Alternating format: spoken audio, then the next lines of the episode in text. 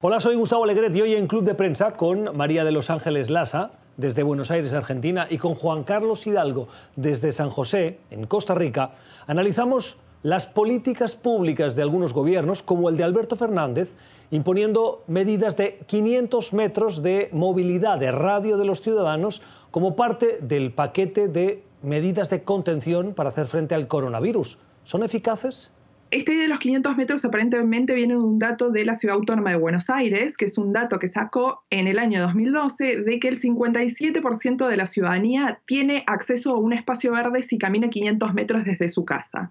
Ahora, mi pregunta fue, ¿podés escalar esto y aplicarlo a nivel nacional? Y tomo el caso de una ciudad de Córdoba, que es mi ciudad, eh, y pruebo que claramente no, digamos, eh, si se aplica esa política indistintamente a lo largo de todo el territorio nacional, eh, no es consistente el, porcentaje de personas que accederían a un espacio verde si salen de, su casa.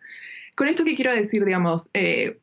no, quiero criticar la política en sí, insisto, es muy difícil ser político y tomar decisiones en este contexto, eh, pero eh, me sorprendió, digamos, este nivel de especificidad y detalle en una política pública que eh, cuando uno hace una breve investigación o, digamos, analiza un poco se da cuenta de que en realidad no tiene ningún rational que, le, que explique y la justifique. Esto es una discusión fascinante, tiene que ver también mucho con la confianza que, que generan este tipo de medidas por parte de la ciudadanía. Eh, cuando hay ciertas métricas o ciertas regulaciones que parecen arbitrarias, como en este caso los 500 metros, ¿por qué 500 metros? Eh, la gente empieza entonces a cuestionar la lógica detrás de estas regulaciones y empieza a desconfiar de las autoridades, eh, al menos que las autoridades tengan una estrategia de comunicación muy efectiva hacia la población, explicar el porqué de las regulaciones. Entonces, por ejemplo, el caso aquí en Costa Rica.